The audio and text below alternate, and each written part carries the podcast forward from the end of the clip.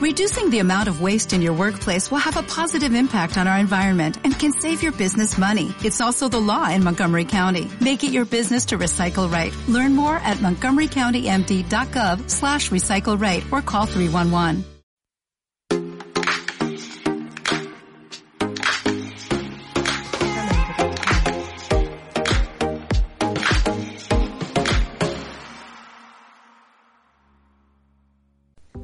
Hola, buenas tardes. Bienvenidos al podcast Éxito de Verano en CLM Activa Radio, el programa semanal más musical, donde escucharemos y comentaremos las mejores canciones del verano y os recomendaré algunos de los mejores destinos turísticos y planes para esta estación. Yo soy Diana Ruiz y este verano estaré con vosotros disfrutando de la mejor música. En el programa estamos repasando las canciones del verano de los últimos años y sacando del baúl de los recuerdos los temas que nos hicieron vibrar en las lejanas vacaciones de los 2000. En el programa anterior repasamos los éxitos de verano del año 2000 al 2003 y recordamos todos los clásicos que nos hicieron bailar y cantar en aquella época. Y este martes nos toca hacer lo mismo pero con las canciones del 2004 al 2006. Hoy, además, al final del programa tendremos con nosotros a Nuria Fon, psicóloga especializada en trastornos de conducta alimentaria. Con ella hablaremos de la importancia de la autoestima y el desarrollo de trastornos de la imagen corporal y conducta alimentaria en esta época del año en la que exponemos nuestro cuerpo con mayor frecuencia. Empecemos. Para viajar, a veces no hace falta más que una buena canción. En esta época del año es muy difícil no ponernos un poco nostálgicos y recordar todos aquellos temas que bailamos hace algún tiempo, allá por los años 2000. Si echamos la vista atrás, seguro que a más de uno se le salta una lagrimita al recordar lo que estaban viviendo mientras estos temazos sonaban en la radio. Viajemos hoy juntos al 2004.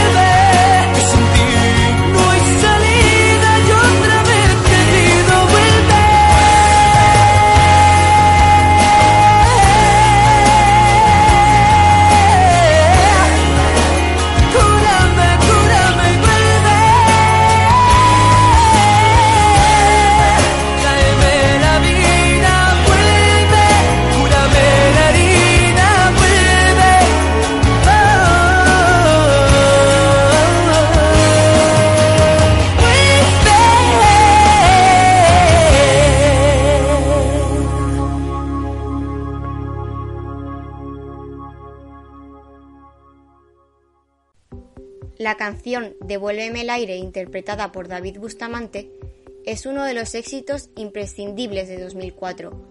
Esta balada ocupó todas las listas de éxitos. David Bustamante es uno de los cantantes españoles más exitosos de la historia, desde su salto al estrellato con la primera edición del programa Operación Triunfo. A lo largo de su carrera discográfica ha presentado 10 álbumes, vendido más de 2 millones de copias y ha actuado en más de 900 conciertos. Hace ya muchos años que no se puede hablar de una sola canción del verano, pero desde luego, si alguien arrasó en los chiringuitos y discotecas hace 10 años por el 2004, esos fueron los moldavos Ozon, con su Dragostea Dintei. Otros que lo petaron aquel año fueron Aventura, aquella banda de bachata formada por los hermanos Santos, que nos trajo Obsesión, todo un señor temazo latino dedicada a los peligros de los celos y las relaciones malsanas. Un tema que a pesar de lanzarse en el año 2003, siguió triunfando en España. Ahora, demos una vuelta por los éxitos del 2005, un año remarcable.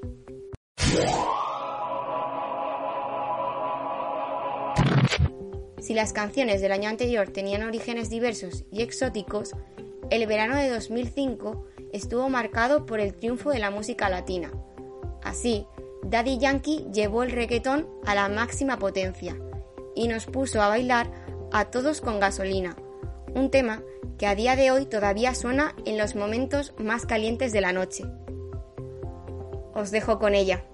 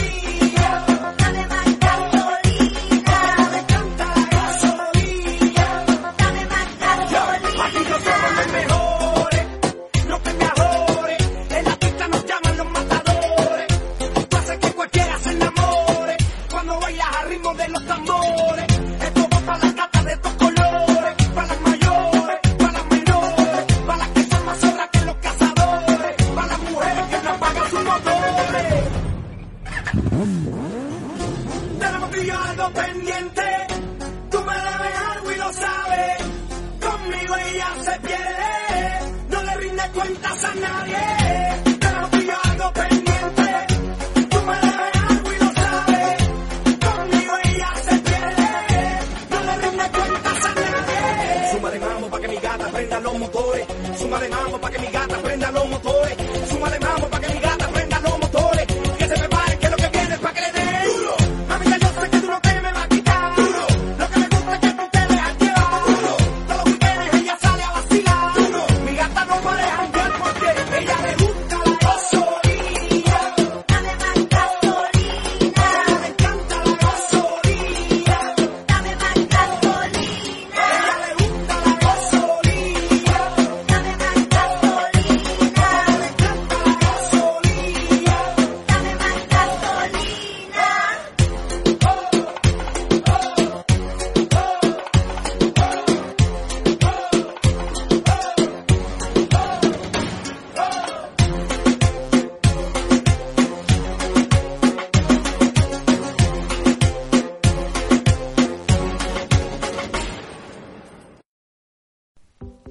Transcurría el 2005 cuando una pegajosa canción llamó la atención de muchos y rápidamente se convirtió en un hit internacional. Se trata de Gasolina, tema interpretado por Daddy Yankee, quien por aquella época ya era una revelación en el mundo del reggaetón. Pero, ¿sabes cuál es la historia de esta canción? Esta canción es el track número 5 del disco Barrio Fino, uno de los más vendidos a nivel internacional. Los creadores de este tema nunca pensaron que su éxito trascendería fronteras y se escucharía en diversas partes del mundo, convirtiéndose en una de las canciones más importantes y famosas en el género del reggaetón. La gasolina ha tenido valiosas nominaciones con el paso de los años. Así, tenemos su nominación al Grammy Latino y Billboard Latino durante el 2005. Además, su llamativo vídeo compitió en los MTV Video Music Awards estadounidenses y la versión japonesa. También se debe tener en cuenta que esta canción estuvo incluida dentro de las mejores 500 canciones en la historia, publicadas por la revista Rolling Stone. El 2005 también fue el año de Juanes, quien conquistó los corazones de millones de personas en todo el mundo con la camisa negra, y de Shakira, quien se alió con Alejandro Sanz para traernos uno de los mejores duetos en español de todos los tiempos, La Tortura. La canción se convirtió en uno de los sencillos más vendidos en el mundo, con más de 12 millones de copias vendidas hasta la fecha, siendo certificado disco de oro y disco platino por la Recording Industry Association of America, por 500.000 copias digitales vendidas. Es reconocida también como la canción en español más vendida en Estados Unidos, con más de un millón de ventas digitales durante 2005. También es considerada la canción completamente en español más vendida y radiada del mundo. La Tortura fue lanzada el 12 de abril de 2005 por el sello Epic como el primer sencillo del álbum. Su producción estuvo a cargo de Shakira junto a Lester Méndez mientras que la composición del tema fue realizada por Luis Fernando Ochoa y la cantante. Musicalmente, la tortura se adscribe al género pop latino, con influencias de dance pop. El vídeo en español fue el primero en transmitirse en MTV sin una versión en inglés. El clip, dirigido por Michael Hausman, muestra a Alejandro Sanz mirando a Shakira en su apartamento desde el apartamento de su nueva novia al otro lado de la calle reflexiona sobre su relación mientras Shakira baila en el techo de su edificio. Os dejo con la inolvidable canción La Tortura de Alejandro Sanz y Shakira.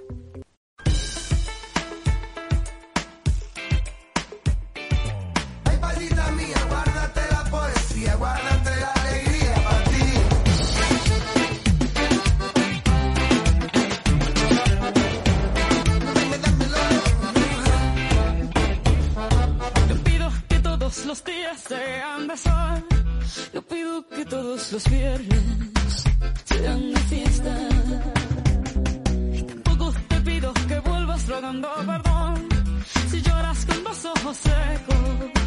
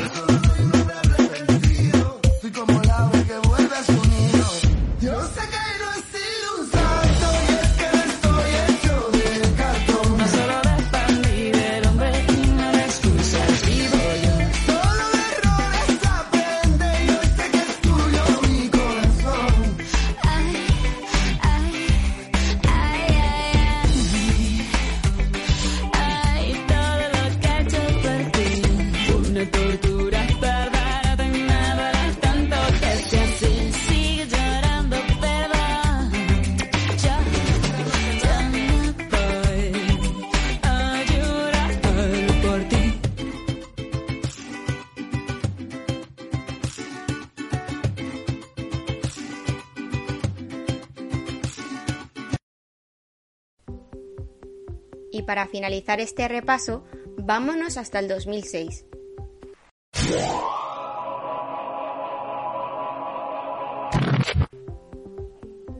En el verano de este año, la mayoría tenían la vista puesta en Alemania, donde se celebraba el Mundial de Fútbol, pero también tenían las orejas abiertas a los sonidos del campo.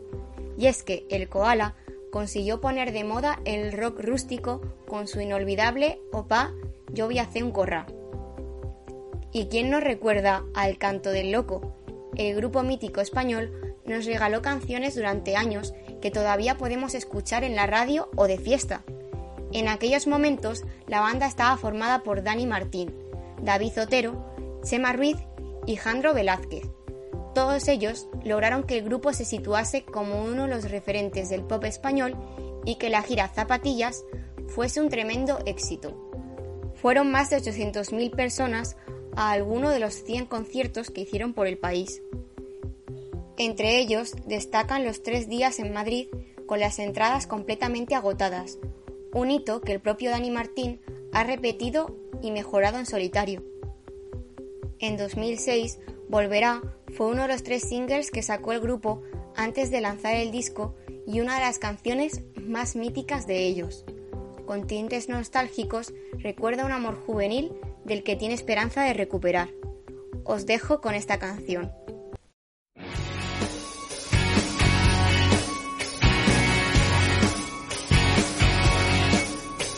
Me acuerdo y pienso en el tiempo que llevábamos sin vernos, dos niños pequeños que lo sentían todo, pero lo sigo sintiendo hoy por recuerdos que tengo. No entiendo que dejáramos de vernos, buscando mil besos no son nuestros besos. Deseo estar contigo hasta morir. But I know.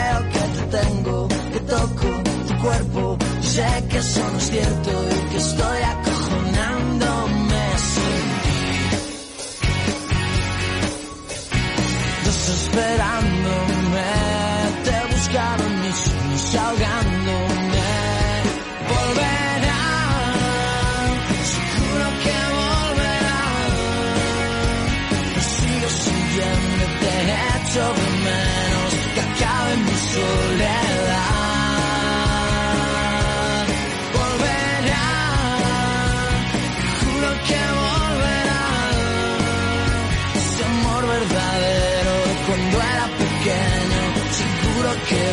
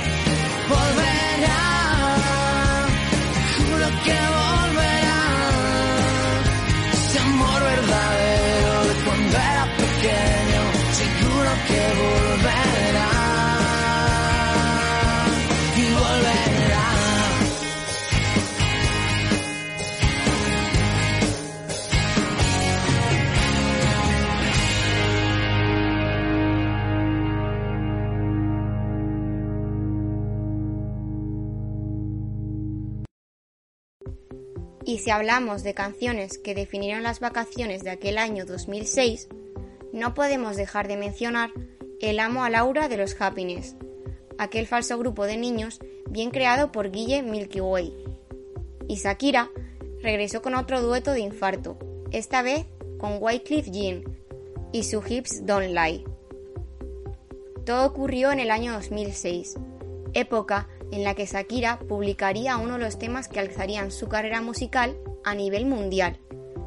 La canción fue presentada bajo el título de Hips Don't Lie, interpretada por la propia cantante con la colaboración del rapero haitiano Wycliffe Jean, la cual fue incluida en la reedición del quinto álbum de estudio de Shakira, Oral Fixation Volumen 2.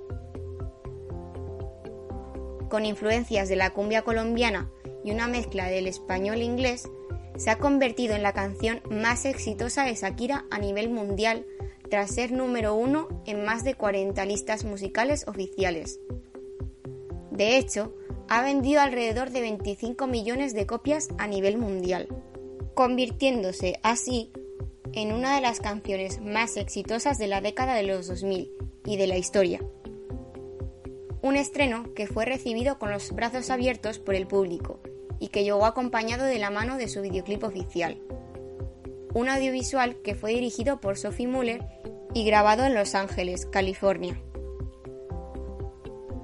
Asimismo, cabe señalar que el tema principal del vídeo fue inspirado en las costumbres y tradiciones del carnaval de su ciudad natal, el Carnaval de Barranquilla, el cual es el más importante de Colombia y uno de los más importantes del mundo. Sin duda, un hit con el que no terminar moviendo las caderas es misión imposible. Disfrutemos del tema Hips Don't Lie de Shakira.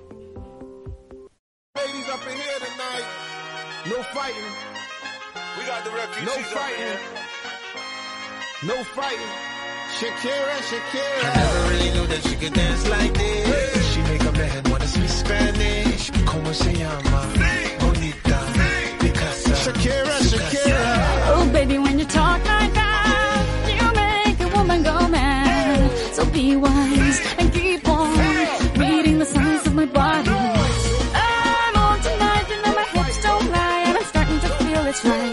Attraction, attention. Don't you see, baby, this is perfection.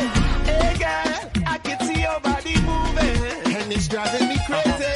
And I didn't have the slightest idea until I saw you dancing. And when you walk up on the dance floor, nobody can ignore the way you move your body, girl. And everything's so unexpected, the way you right and left it. So you could keep on shaking it. Never really knew that she could dance like this.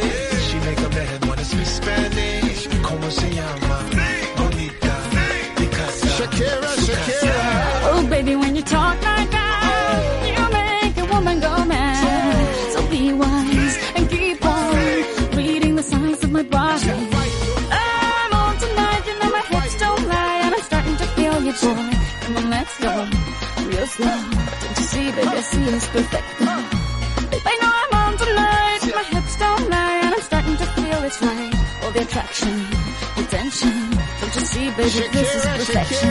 Oh boy, I can see your body moving, half animal, half man. I don't, don't really know what I'm doing, but you seem to have a plan. My will, self-restraint, have done to fail now, fail now. See, I'm doing what I can, but I can't, so you know that's a bit too hard to explain.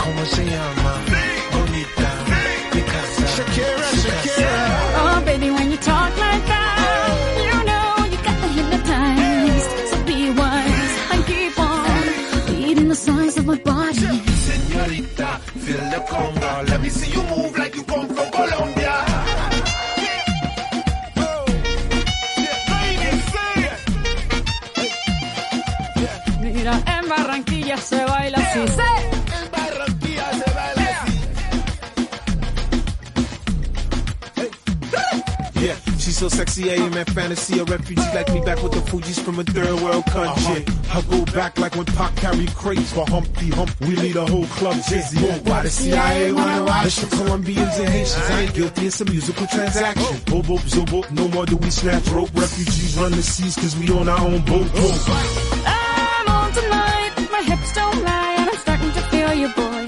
Come on, let's go, real slow. Baby, like this is perfect.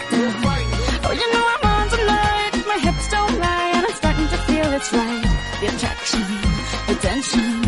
Baby, like this is perfection. No fighting, no fighting, no fighting. No fighting.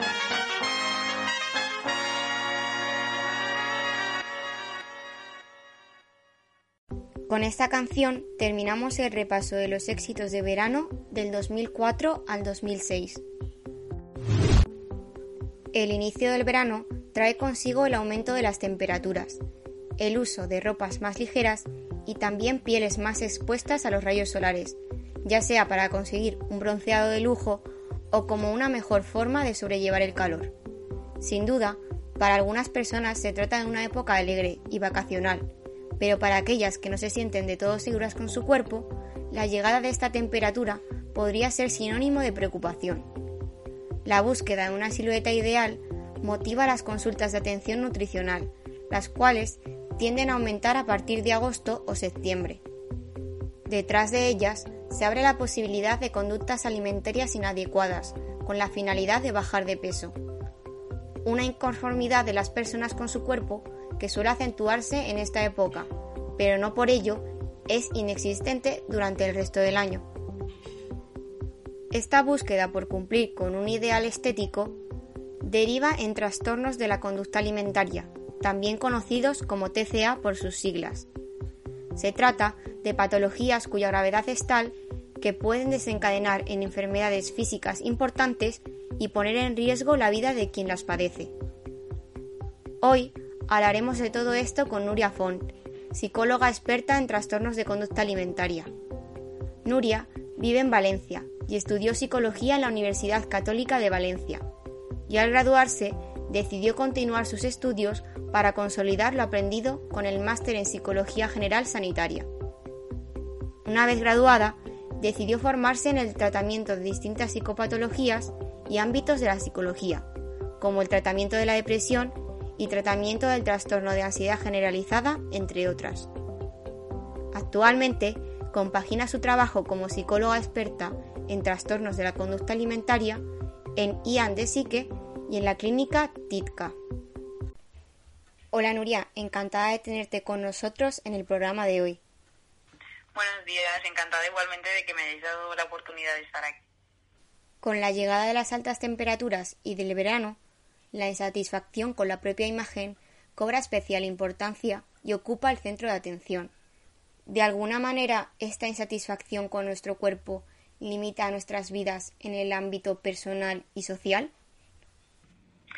Sí, mira, al final cuando hay un, un TCA, un trastorno de la conducta alimentaria, que ya está diagnosticado, o bien simplemente es una persona que tiene dificultades a la hora de aceptar su cuerpo, tiene conductas que no son sanas con la alimentación, son personas que cualquier exposición, ya sea o bien a un alimento o bien a una situación, como por ejemplo puede ser el verano, desde pues tener que exponernos a ir en bañador, ir en bikini, son planes que muchas veces en estos casos se ven afectados porque al final la persona muchas veces tiende a ver su cuerpo de una forma que no es la real, está esa distorsión existente y en base a eso este tipo de planes muchas veces o, los cancelan o tienen dificultades para enfrentarse a ellos, pues imagínate una persona que en lugar de ir a la playa tiende a querer cubrir su cuerpo todo el rato, pues con una toalla, con un vestido.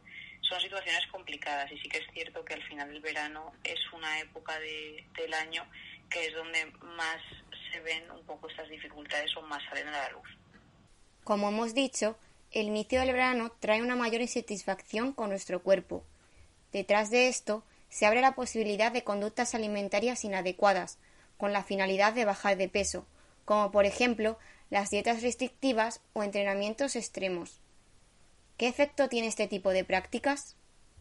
Mira, cuando, por ejemplo, llega verano, ¿no? O más o menos abril, mayo, porque como hay verano cada vez empieza antes, pero sí que es verdad que si das un paseo por la calle o si pones la tele, lo primero que salta muchas veces son esos anuncios de pierde esos kilos de más que te sobran, llega perfecto al verano, eh, hace una dieta, todo enfocado un poco a ese culto al cuerpo, a tener un cuerpo dentro de un canon de belleza, a unas medidas. Entonces, muchas veces la gente cuando cae un poco en, estos anuncios de vamos a hacer una dieta, lo ven como que es algo que tú empiezas en un momento y acaba cuando tú quieres. Y realmente los efectos van más allá de esto muchas veces. No nos damos cuenta y acabamos entrando un poco en esa espiral de empiezo una dieta, cuando como me permito un alimento que está fuera de esa dieta me siento mal, me siento culpable, empiezo a ver mi cuerpo peor. Entonces, va asociado cada vez a que yo tenga una peor autoestima, que después de esa dieta quizás me meta a lo mejor en hacer conductas también a modo síntoma, pues imagínate, dietas o restricción acompañado de un vómito. Me machaco a hacer deporte de forma súper excesiva. Es entrar un poco en ese bucle que en muchos casos acaba en un TCA. Es fácil pensar que solo importa la salud que se ve. Mientras nuestro cuerpo luzca y se vea bien, lo demás no es importante. ¿Existe una despreocupación por este tipo de conductas y por la salud mental? Sí, sí que es verdad que es un tema que yo considero que cada vez está como más visible, ¿no? La gente ya se permite hablar de estas cosas. Pero sí que es cierto que al final son temas que la gente desde el desconocimiento tiende a ver como cosas que comes y se acaba. O eso es una tontería, es algo pasajero y estamos hablando al final de, trastornos que sí son graves, que, que, no son ni mucho menos tonterías y que al final la comida no es el único problema, que muchas personas tienden a verlo así, sino que es algo también a nivel cognitivo, está esa distorsión y todos esos pensamientos enfermos que, que la acompañan. Entonces sí que es verdad que desde fuera no se ve del todo bien y no hay quizás la conciencia o la preocupación que estaría bien que hubiera de cara a cómo se plantean los anuncios de dietas, de los gimnasios. La búsqueda por cumplir con un ideal estético en una cultura que dignifica la delgadez muchas veces deriva en trastornos de la conducta alimentaria, también conocidos como TCA por sus siglas. Además de este ideal estético, ¿cuáles son las causas que desencadenan un TCA? Por ejemplo, lo, algo muy importante que yo creo que es un poco lo que has comentado tú, que en la sociedad en la que vivimos cada vez se ve más, el culto al cuerpo. El que yo, por ejemplo, entre en las redes sociales y únicamente vea fotos con un montón de filtros, cuerpos que parecen como perfectos, ¿no? De cara a muchas personas. Entonces, el estar un poco metidos en esta idea de si no tienes este cuerpo, no hay nada bien. Ese sería uno de los factores que muchas veces más riesgo tienen. Y esto se ve desde redes sociales como Instagram. Ahora TikTok también ha cobrado un montón de relevancia en estos temas porque son como vídeos cortos de qué como en un día, qué ejercicios tienes que hacer para tonificar X parte del cuerpo. Entonces, si a eso le asocias factores como predisponentes ¿no? de, para tener un TCA, pues por ejemplo, el tener X edad, de los 3 a los 15, el ser una chica, tener una baja autoestima, haber tenido en el cole problemas ya pues más relacionados con todo el tema del bullying. Muchos casos también presentan historia de trauma dentro de, de, las familias también. Entonces, hay una serie de factores predisponentes que sí que es cierto que cuando la persona los posee es más fácil que al llegar a esta edad un poco de, de 13, 15 años aparezcan estas conductas. Que si es una persona, en cambio, que a lo mejor no cumple todos estos factores, pueda quizás ver un vídeo de este tipo o una foto en Instagram y ser capaz un poco de reflexionar y decir, bueno, esto es un cuerpo que yo veo en las redes, yo tengo un cuerpo, es diferente, es, es igual de válido, no tengo por qué obligarme o machacarme a entrar en este canon de belleza. Desde tu experiencia como profesional, ¿cuáles son las enfermedades mentales más comunes o que más se acentúan en verano? Mira, así enfermedades mentales, no la, única que me viene a la mente no son los TCA, pero sí que es verdad que al final todos estos rasgos de, de la baja autoestima sí que es cierto que muchas veces en, en verano predominan más, porque al final es lo que hablábamos, quizás no tienes un TCA, pero sí que estás expuesto a conductas que no haces el resto del año. Pues, por ejemplo, el tema de, de ir a la playa, ¿no? O, o, reencontrarte con gente que hace mucho que no ves. Entonces, es fácil que en ese tipo de situaciones que no estamos acostumbrados tendamos a compararnos, tiendan a aparecer comentarios de, ay, pues has cogido peso, o hace un montón que no te veo, ¿cómo has cambiado? Entonces, son cosas que si no tenemos una buena autoestima o un diálogo interno con nosotros mismos como más positivo, sí que nos pueden afectar y pueden hacer que empecemos con esas conductas que no son sanas de cara a nuestro cuerpo o de cara a nuestra alimentación. Muchas personas se sienten insatisfechas con su cuerpo o con alguna parte de él, pero ¿cuál es el perfil más frecuente? Dentro de TCA, ¿te refieres? Sí. Mira, al final cada TCA es un mundo y cada persona con un TCA es diferente, por lo que es como muy difícil encontrar un patrón. Pero sí que es cierto que, por ejemplo, en, en anorexia nerviosa, pues son este grupo de, de, chicas, de chicos, que cuando se miran al espejo lo que ven es una insatisfacción casi total por su cuerpo, que está totalmente distorsionado. Es como esta imagen que nos viene, yo creo, un poco a cuando pensamos en un TCA, que es la persona que se mira al espejo y está muy, muy delgada, que se le marcan prácticamente todos los huesos, pero que realmente ella en el espejo se ve diferente, ¿no? Se ve como mucho más grande, con un volumen mayor. Entonces, en este caso, yo creo que muchas veces cuando vienen a sesión lo que nos encontramos es una distorsión que predomina en casi todos los casos y cada una viene acompañada por un grupo de síntomas, lo que hablábamos antes, pues desde personas que inician una dieta muy, muy restrictiva, se sienten muy culpables cada vez que comen, pues empiezan a ver un poco la comida como un castigo, no lo ven como una necesidad, sino cada cosa que se meten en boca va a hacer que cambie. Entonces, la, junto con la insatisfacción corporal y, la distorsión, yo creo que todo el tema de las dietas acompañadas por, varios síntomas es lo que más se ve en consulta. ¿Y de qué depende cómo se siente una persona con su cuerpo?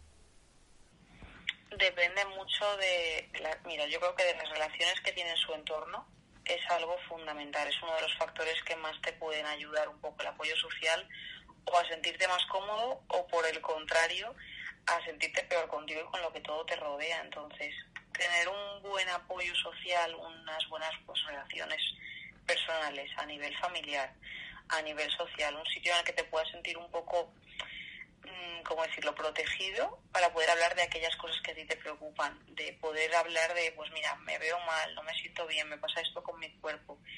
Que tengas un sitio para poder descargar todo esto, yo creo que es muy importante porque a la hora de, de que haya un problema, te van a ayudar un poco a, a, buscar una solución, te van a intentar hacer ver las cosas de otra manera, entonces esto yo creo que es algo muy, es un factor muy importante.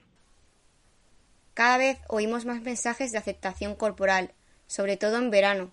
Pero la aceptación es así de sencilla. ¿Qué implica aceptar nuestro cuerpo? Aceptar el cuerpo para algunas personas es algo sencillo, algo que, está bien y, no caen en, buscar esas cosas que están para ellos mal o que cambiarían, sino simplemente se aceptan y ahí queda. Y sí que es cierto que para otras personas supone un reto brutal. Al final yo tengo en, sesión a pacientes que muchas veces lo que les decimos es hasta que no te aceptes el cuerpo, te quieras a ti mismo tal y como eres, sin que implique conductas eh, que no sean sanas para ti, no vamos a darte el alta como tal. O sea, tú vas a salir de aquí cuando estés a gusto contigo. Y muchas veces su cara es como de asombro de, bueno, no me creo lo que me estás diciendo. Yo creo que no va a llegar el día en que me quiera o, o me guste a mí mismo. Pero sí que es cierto que al final, para llegar a la aceptación corporal, hay que hacer todo un trabajo previo con la imagen, con la imagen corporal de aprender un poco a, cuidarnos, a querernos, tener esos ratos más de autocuidado, el no focalizar en esa parte que no me gusta de mi cuerpo, porque al final yo creo que esto es algo normal. Todos tenemos partes de nuestro cuerpo que pueden gustarnos más o menos y eso no implique que yo tenga que cambiarlo o obligarme a cambiarlo sí o sí. Al final, si a mí, por ejemplo, me lo invento, no me gustan mis piernas, si yo, por ejemplo, estoy todo el día pensando y mirando mis piernas, voy a empezar a obsesionarme. En cambio, si tengo un poco ese diálogo más positivo de, pues mira, no me gustan mis piernas, pero considero que tengo unos ojos bonitos, tengo unos brazos que me gustan. Si ya empiezo a sacar como más cosas agradables o positivas de mí, la aceptación o el trabajo con la imagen corporal va a ir también un poco mejor encaminado. Uno de los contextos que más influencia tiene en nuestro aprendizaje son los medios de comunicación y, como tú has dicho, las redes sociales. Nos encontramos permanentemente expuestos a ellos. Por tanto, su influencia es inevitable. A través de ellos vamos aprendiendo qué pensar, sentir y cómo actuar respecto a nuestro cuerpo. Son los jóvenes quienes pasan un mayor tiempo en estas plataformas. ¿Crees que las redes sociales tienen una influencia negativa para su autoestima? Sí, al final yo creo que las personas jóvenes somos el grupo de edad que más utiliza estas redes y que muchas veces lo utilizan más para estos fines. Sí que es cierto que habrá gente de todo, como en todas partes, pero sí que es verdad que al final los adolescentes es el grupo de riesgo a la hora de caer un poco en estas trampas, por así decirlo. Entonces, las redes sociales, el entrar directamente y ver únicamente fotos de gente con X cuerpo, disfrutando un poco de, promocionar o, enseñar que su vida es perfecta. Si tú, por ejemplo, en ese momento no te sientes bien, quizás empiecen ahí un poco las comparaciones a nivel cómo es la vida de otra persona, qué actividades hace, cómo es su cuerpo. Entonces sí que es cierto que yo muchas veces lo pienso, igual que hay un control en redes sociales de cuando a lo mejor sube alguien una foto en la que quizás eh, aparecen X partes de su cuerpo que no se pueden subir a las redes. Igual que se directamente se borra o aparecen pues lo típico de contenido delicado, cuando a lo mejor es contenido de maltrato animal, cosas así. Quizás para este tipo de publicaciones pienso que también debería haber cierto aviso de esta publicación no cumple con la normativa de Instagram, de TikTok, de Facebook o es peligrosa para que evitásemos que llegara a más jóvenes, porque al final es donde pasan mucho tiempo y donde más conductas pueden, pueden imitar. ¿Y cómo afecta la baja autoestima en el crecimiento personal de los jóvenes? Afecta y bastante, porque al final si tú tienes la idea de ti mismo de no me gusto ni yo por dentro, es decir, no pienso que vaya a llegar a, a ningún sitio, no pienso que sea válido. Si además lo refuerzo a nivel cuerpo, yo no me veo bien porque me comparo, porque mi cuerpo me genera emociones desagradables en base a situaciones que haya podido vivir. Todo esto está muy relacionado y es lo que va a reforzar muchas veces este tipo de conductas. Entonces, el tener una baja autoestima es uno de los factores también más tanto predisponentes como precipitantes un poco a la hora de tener una de estas problemáticas. Aparte de las redes sociales, ¿qué otro tipo de influencias externas repercuten en cómo una persona valora su cuerpo? Pues mira, lo que hablábamos, desde el apoyo o el refuerzo que yo tenga en, mi entorno, pues por ejemplo, si yo en mi, en mi círculo cercano empiezo a escuchar comentarios de, ay, has adelgazado, qué bien te veo, yo voy a utilizar un poco eso como refuerzo de si yo estoy adelgazando y me están valorando positivamente, estás más guapa, te queda todo bien, yo voy a intentar avanzar por ese camino. Entonces, el refuerzo social es muy importante a la hora de tener esto, quiero decir. El apoyo que yo tenga, a más apoyo y más sano, más como factor protector va, va a actuar, por así decirlo. Entonces, todos estos factores serían un poco los que yo destacaría. Al final, en cada caso, son unos en concreto y quizás que a mí me sirva X no implica que a la otra persona, que es otro paciente, le sirva el mismo. Pero sí que es verdad que son como los, los que más se destacan. ¿Es posible cambiar nuestra actitud y cómo nos sentimos con nuestros cuerpos? Es posible. Lo que pasa es que es muy complicado dependiendo del grado en el que están. Es decir, no es lo mismo una persona que tiene un TCA diagnosticado que una persona que a lo mejor está empezando un poco a tontear con la comida, a verse mal y tener conductas con la intención de cambiarse. Pero sí que es cierto que al final con, con el apoyo muchas veces psicológico, el tener a un especialista que te oriente, que te guíe un poco por el camino sano, que te sepa decir esto que tienes es un pensamiento intrusivo, vamos a reestructurarlo. Reestructurarlo me refiero a tengo X pensamiento de mí que no es real, que es sobre todo tiene mucha carga negativa, lo cambio por uno más positivo, más agradable y sobre todo que al final es un pensamiento cierto, no es me tengo que engañar a mí. Pues el que nos den un poco esas herramientas o esas estrategias es lo que muchas veces te permite salir de este camino y poder avanzar. ¿Y cómo podemos prevenir la aparición de trastornos en relación con la imagen personal y sobre todo de conducta alimentaria? Dentro, por ejemplo, de, de nuestro grupo de amigos, de nuestra familia, cosas, por ejemplo, evitar que muchas veces podemos decir o hacer sin ninguna mala intención, sin darnos cuenta. Sería desde evitar todo tipo de comentarios que estén relacionados con la comida. Con la comida, por ejemplo, si estamos todos en la mesa y a mí me apetece un día repetir X cantidad de un plato que me gusta mucho, que no sale todos los días en mi casa, pues evitar comentarios como ¿cómo te estás poniendo? o madre mía, si te has comido hoy ese tipo de comentarios, comentarios a nivel por ejemplo, el evitar comparar el cuerpo de una persona con el de los demás, evitar comentarios de fíjate X persona cómo, cómo se ha puesto este verano o cómo ha cambiado. Todo eso sería como una serie de cosas a evitar dentro de eh, o bien en nuestro círculo de amigos o bien en nuestro círculo de, de familia.